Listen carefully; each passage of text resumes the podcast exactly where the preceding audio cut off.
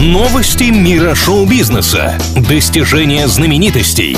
Будни кумиров. Звездная пыль на правильном радио. Всем привет, давайте разберемся, чем живет мир богатых и знаменитых.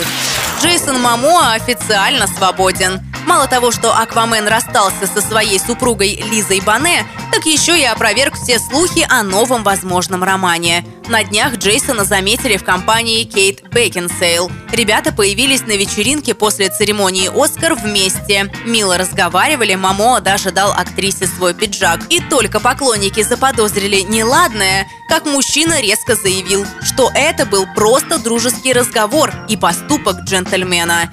Больше Джейсон никому свой пиджак не даст, а с Лизой воссоединяться не намерен. Другая пара, наоборот, продемонстрировала всю серьезность своих отношений. Кортни Кардашьян и Трэвис Баркер поженились в Лас-Вегасе после премии Грэмми. Естественно, тайна, но от глаз папарацци ничего скрыть не удалось.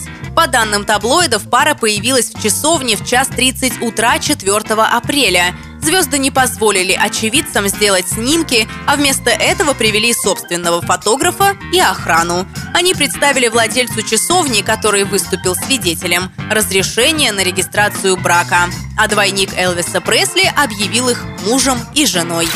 Что еще происходит в жизни самых-самых, узнаю уже скоро. Меня зовут Алина Миллер, и это самые звездные новости на сегодня. Звездная пыль на правильном радио.